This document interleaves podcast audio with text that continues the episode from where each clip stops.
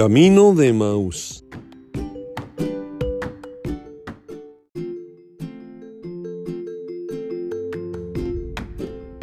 Camino de Maús. Ha llegado al canal del pastor Rubén López de Cárdenas.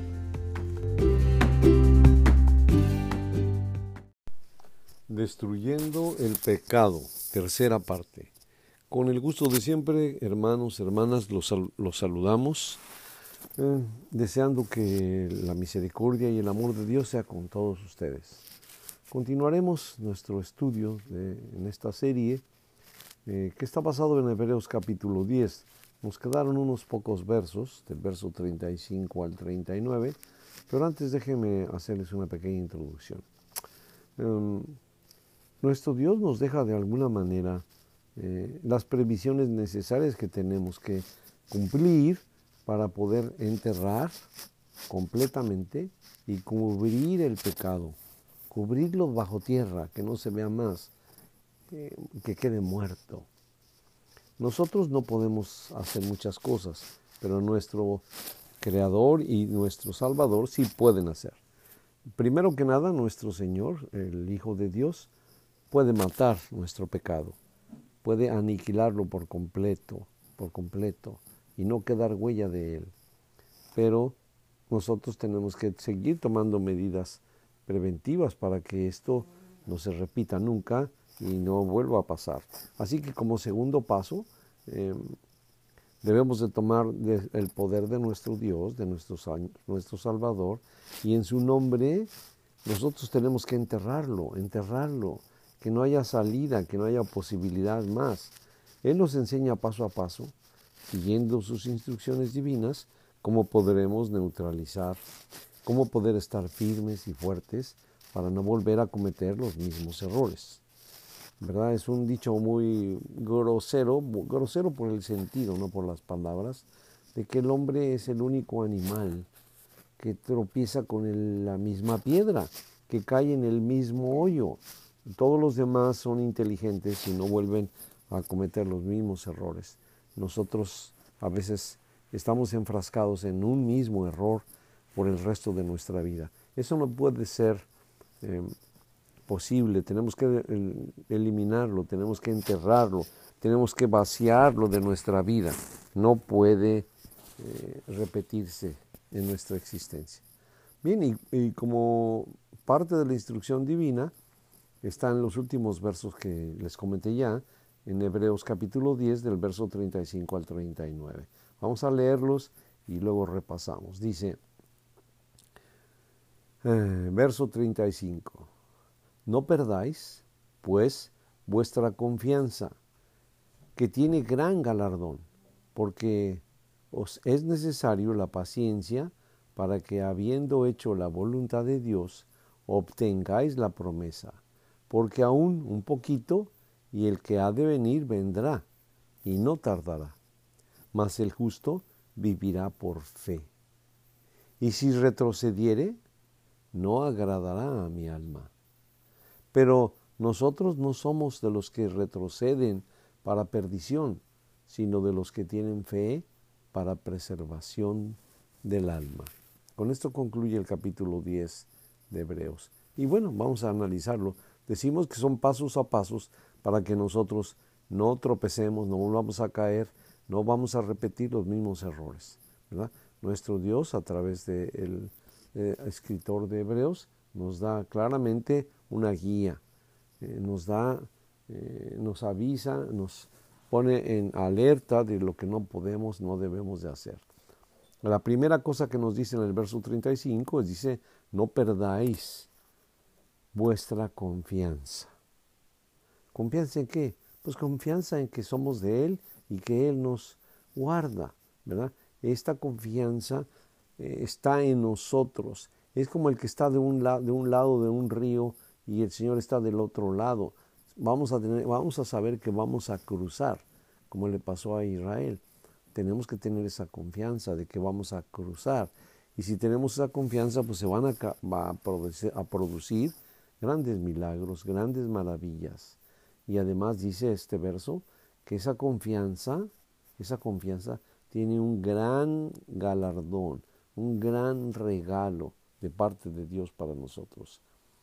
Yo, creo que esto nos da a entender que nuestro Dios se agrada de que nuestra confianza esté firme, aunque a veces pareciera ser muy, muy complicado mantenerla, pero no perdamos el foco de a qué Dios nos estamos acercando, al Todopoderoso. Eh, porque también dice que es necesaria, hay mucha necesidad de la paciencia, confianza y paciencia, para que habiendo hecho la voluntad de Dios, obtengáis la promesa. Va a tardar la, la promesa de Dios, va a tardar en el tiempo, probablemente sí, pero vamos a pensar que viviéramos 80 años, vamos a dormir y es lo más que vamos a poder esperar porque vamos a despertar, si el Señor lo permite, dentro de su promesa ya. No vamos a esperar ni 100, ni 200, ni 2000 años desde lo que escribió Pablo y todas las personas que estuvieron allegadas a él. Nosotros no padecimos, no sufrimos los 2000 años. Lo más que la gente pudo sufrir fue el transcurso de su vida. Para nosotros es mucho, para el Señor no es nada. Y cuando nos despierte, nos va a despertar en medio del cumplimiento de todas sus promesas, de su plan perfecto. Así que es necesaria la paciencia, porque para nosotros puede tardar, se nos puede acabar la vida, como se les ha acabado a todas las generaciones anteriores de nosotros, y no ha llegado a cumplirse la promesa todavía. Pero esto no quiere decir que no se va a cumplir. Esto quiere decir que no ha llegado el tiempo estipulado por el Señor. Dice el verso 37, porque aún un poquito, en realidad en el resto de nuestra vida va a ser un poquito entrando en, entrando en la eternidad en los parámetros de la eternidad. El que ha de venir vendrá y no tardará. Va a aparecer el Hijo de Dios en los cielos. No hay duda de eso. Mas el justo mas el justo vivirá por la fe. Va a vivir esperanzado siempre el justo de que esto va a ser una realidad y que sus ojos lo verán. ¿Verdad? Es el sentido de que más el justo vivirá por la fe, no por lo que vea ni por lo que ya llegó, sino fe es por lo que no ha visto todavía. Y dice aquí una condicionante, pero está hablando, lo voy a leer, y si retrocediere, no agradará a mi alma. Pareciera ser un paréntesis escrito directamente por la boca de Dios. No le va a agradar al alma de Dios si alguno de nosotros con todas estas características, al faltarnos la fe, al faltarnos la paciencia, la confianza, retrocediéramos. Entonces dice nuestro Dios, no agradará a mi alma. Eh, seremos eh, sujetos de que el dedo de Dios nos señale. Dice el verso 39, como corrigiendo esto, fortaleciendo nuestros sentidos, dice, pero nosotros no somos de los que retroceden para perdición, nosotros no somos de esos. Hemos probado, hemos probado y seguiremos siendo probados de que tenemos la capacidad y la resistencia para sobrellevar las cosas que vengan, el ataque del enemigo, y las situaciones que pareciera ser que no están en favor nuestro. Eso no nos va a hacer retroceder. Tenemos bien puesta nuestra mira en el creador de todas las cosas y nuestros sentidos puestos en que no debemos de pisar el pecado. El área de pecado para nosotros no tiene que ser tocada. Dice otra vez, pero nosotros no somos de los que retroceden para perdición, sino de los que tienen fe para preservación del alma. En esto ha dicho todo. Somos de los que tienen la fe para la preservación del alma. No nos podemos jactar de que tenemos la fe, no lo podemos jactar, porque hasta el momento que llega la crisis, hasta el momento que llega la confrontación con el pecado, vamos a saber si la tenemos o no la tenemos. Así que no, podemos llenar nuestra boca estando seguros de lo que podemos hacer. Podemos llenar nuestro corazón de la intención de que tenemos que ser firmes, pero a la hora que llegue la prueba lo vamos a tener que demostrar. Bien, como hemos visto, entonces el pecado El pecado entró en la familia de Dios a través de Adán y ahí hubo ya serios problemas y luego viene los hijos de ellos, ¿verdad? Vamos a ver eh, una situación crítica que pasa en Génesis capítulo 4 contra Caín y Abel. Conocemos todos abundantemente este pasaje, pero siempre es bueno porque ahora nuestro tópico es cómo destruir, cómo destruir el pecado. Aunque este episodio pareciera ser que es al revés, cómo destruyó el pecado. Pero lo que a ellos les sucedió tiene suficiente enseñanza para que nosotros no caigamos por ahí. Génesis capítulo 4 desde el verso 3, del verso 3 al verso 8 solamente. Y aconteció, andando el tiempo, que Caín trajo del fruto de la tierra una ofrenda al Todopoderoso Dios. Y Abel trajo también de los primogénitos de sus ovejas, de lo más gordo de ellas. Y miró el Señor Dios Todopoderoso con agrado a Abel y a su ofrenda, pero no miró con agrado a Caín y a la ofrenda suya. Y se ensañó Caín en gran manera y decayó su semblante. Entonces el eterno Padre Celestial dijo a Caín, ¿por qué te has ensañado? ¿Y por qué ha decaído tu semblante? Si bien hicieres, no serás ensalzado. Y si hicieres bien el pecado, y si no hicieres bien, el pecado está a la puerta. Con todo esto, a ti será su deseo y tú te enseñorearás de él. Y dijo Caín a su hermano Abel, salgamos al campo. Y aconteció que estando ellos en el campo, Caín se levantó contra su hermano Abel y lo mató. Y lo mató. Ya en ambos habían sido testigos de haber perdido el paraíso. A ambos habían vivido las consecuencias, habían vivido las consecuencias de vivir en una tierra que había eh, sido cambiada por la falta de sus padres. Pero uno de ellos, uno de ellos eh, permite, permite ser cautivado por las pasiones humanas que se han sido adueñadas por el maligno, ah, con él y con todos, ¿verdad? Y dice esta escritura tremenda que ambos quisieron llevar una ofrenda al Dios Altísimo, ambos, tanto Caín como Abel. En esas alturas Caín, la escritura no nos dice si había tenido otros arranques de conducta maligna o si era la primera caída que iba a tener, pero una caída pues abismal, tremenda, ¿verdad? Pero ambos fueron movidos por un mismo sentido, traer una ofrenda al Dios Altísimo. Y Abel trajo eh, de los frutos, ¿verdad? Y Caín trajo también de los frutos. Uno trajo Caín de la tierra, y Abel trajo los frutos de sus ovejas y nuestro Dios le da un énfasis a lo que trajo, a lo que trajo Abel. Trajo de lo más gordo de ellas, de lo mejor de sus ovejas, trajo Abel y no así Caín. Entonces nuestro Dios desde luego se agradó y más cuando hay un contraste, cuando un hijo se porta bien y el otro se porta mal, pues hay un contraste, un contraste más grande.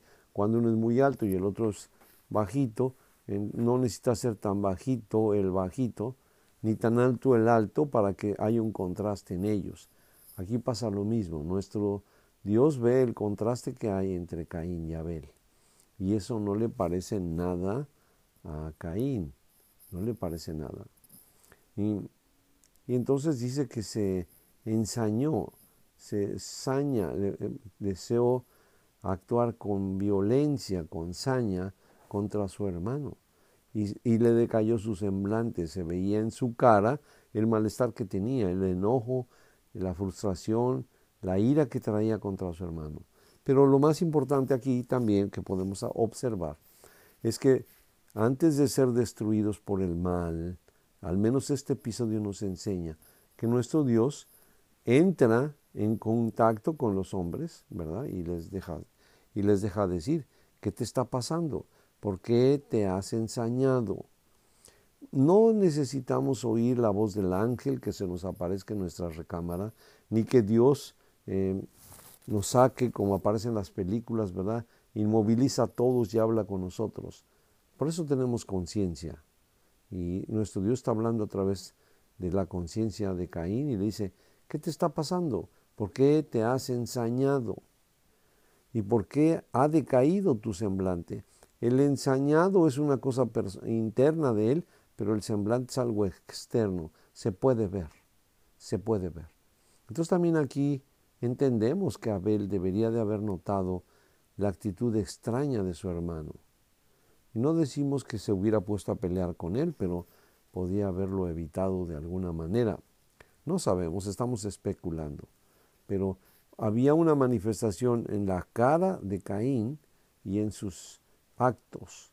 Y nuestro Dios lo confronta y le dice, ¿qué te pasa? ¿Por qué estás así? Eh, tienes que revisar lo que estás haciendo. Dice, y, lo reprende nuestro Dios. Dice, nuestro Dios conoce el sentido, ¿verdad?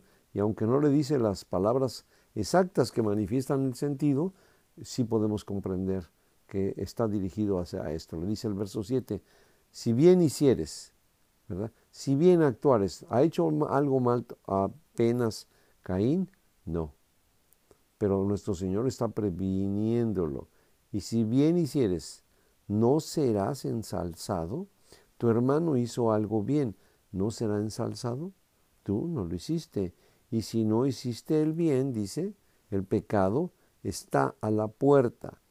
No solo no está haciendo el bien, sino que le están tocando la puerta.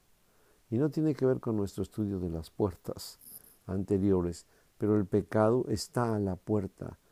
Está ahí, está esperando la oportunidad para que se abra y entre. Y con todo esto, a ti será su deseo y tú te enseñorearás de él. Creo que esta advertencia hubiera sido suficiente para que Caín recapacitara y no caminara en la dirección en la que iba. Le dice nuestro Dios, está ahí junto de ti, está esperando entrar, el acto de crimen está a punto de entrar. Si tú no lo reprendes, a ti será su deseo. ya se adueñó el deseo de matar. Los que nunca hemos matado, no sabemos esto, pero ahora estamos viendo que puede haber un deseo. Cuando hay saña, hay un deseo. Está deseando acabar con su hermano. Y tú te vas a enseñorear de ese deseo. Yo voy a controlar. Ya no solo tengo ganas de matarlo, ahora voy a hacerle así y así y así. Yo voy a dirigir mis actos para llegar a esta conclusión. Y lo hace. Y Caín le dijo a su hermano, ven, vamos al campo, hermano. Se lo dijo muy amigable, lo engañó, no sabemos. Pero de alguna manera este verso nos deja ver que Caín tomó la voluntad de Abel y se lo llevó al campo y se lo llevó a la muerte. Pero en realidad el que está siendo llevado de todas las cosas es Caín. ¿Cómo podemos destruir el pecado? Aquí el pecado es un crimen. ¿Cómo podemos destruir el pecado? Si Caín hubiera oído, lo oyó, pero si hubiera puesto en práctica las instrucciones que le dio nuestro Dios, él se hubiera detenido. Pero no lo hace, no lo hace. continúa con su plan, se encheñorea de su plan y lo ejecuta. Entonces, la conclusión es que estando los dos juntos, Caín se levantó contra su hermano Abel y lo mató. Bien, pareciera ser, ¿verdad? Que quién venció a quién. ¿Quién es el vencido en esta historia? El vencido definitivamente es Caín. Aunque parece que Abel es el que perdió, pero Caín perdió más que Abel, porque la escritura dice que la sangre de Abel clama desde la tierra todavía hasta el de hoy por justicia ¿A quién le va a hacer Dios justicia? ¿En contra de quién? De Caín. Así que el que verdaderamente perdió en esto fue Caín. Continuaremos la próxima semana si el Señor nos lo permite. Padre Santísimo, Dios nuestro, hemos llegado al final de esta semana y por tu inmensa misericordia hemos podido abrir tu palabra, Señor. Y como siempre, siempre emana de ella como una fuente con tanta presión, Señor, que remueve nuestros sentidos, remueve nuestro corazón y permite, Padre, que lo que hemos eh, aprendido empape nuestros sentidos, empape nuestra alma y podamos, Señor, eh, tapar todas las cosas que puedan conducirnos hacia los errores tremendos y también nosotros pudiéramos detener el pecado antes de que nazca, Señor, antes de que salga, antes de que se produzca. Ayúdanos a detenerlo. Te adoramos, Señor, y te damos gracias. Y también, Señor, bendecimos y exaltamos el precioso nombre de tu Hijo, que pudo vencer todas estas cosas, Señor, todas las pasiones humanas, por las cuales, Señor, terminamos enfrentados a ti, terminamos caídos, abatidos por el maligno y por nuestras faltas. Auxílianos, Señor, y perdona todos nuestros errores. En el nombre glorioso del que murió por nosotros, el Santo de Israel. Amén. Paz, queridos hermanos. Amén.